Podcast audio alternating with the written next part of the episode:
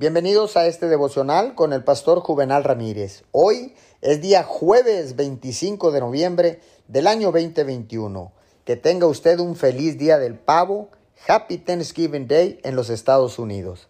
La palabra dice en Romanos 8:37. Sin embargo, en todo esto somos más que vencedores por medio de aquel que nos amó.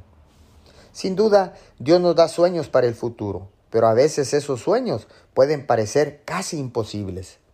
Es entonces cuando el miedo comienza a venir a nuestra mente y a quererse asentar y arraigar ahí en nuestra mente. Si está decidido a no renunciar a sus sueños, entonces tiene que arriesgarse, tiene que ser valiente.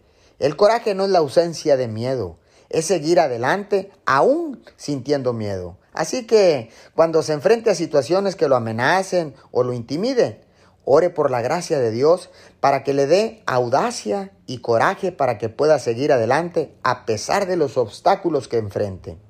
El espíritu del miedo siempre tratará de evitar que siga adelante, pero puede vencer el miedo porque es más que vencedor a través de Cristo Jesús, quien le ama.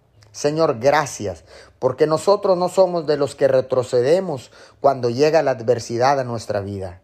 Nos mantenemos siempre firmes, esperando, confiando en Dios y también descansando en Dios, sabiendo que tú, Señor, estás con nosotros todo, todo el tiempo.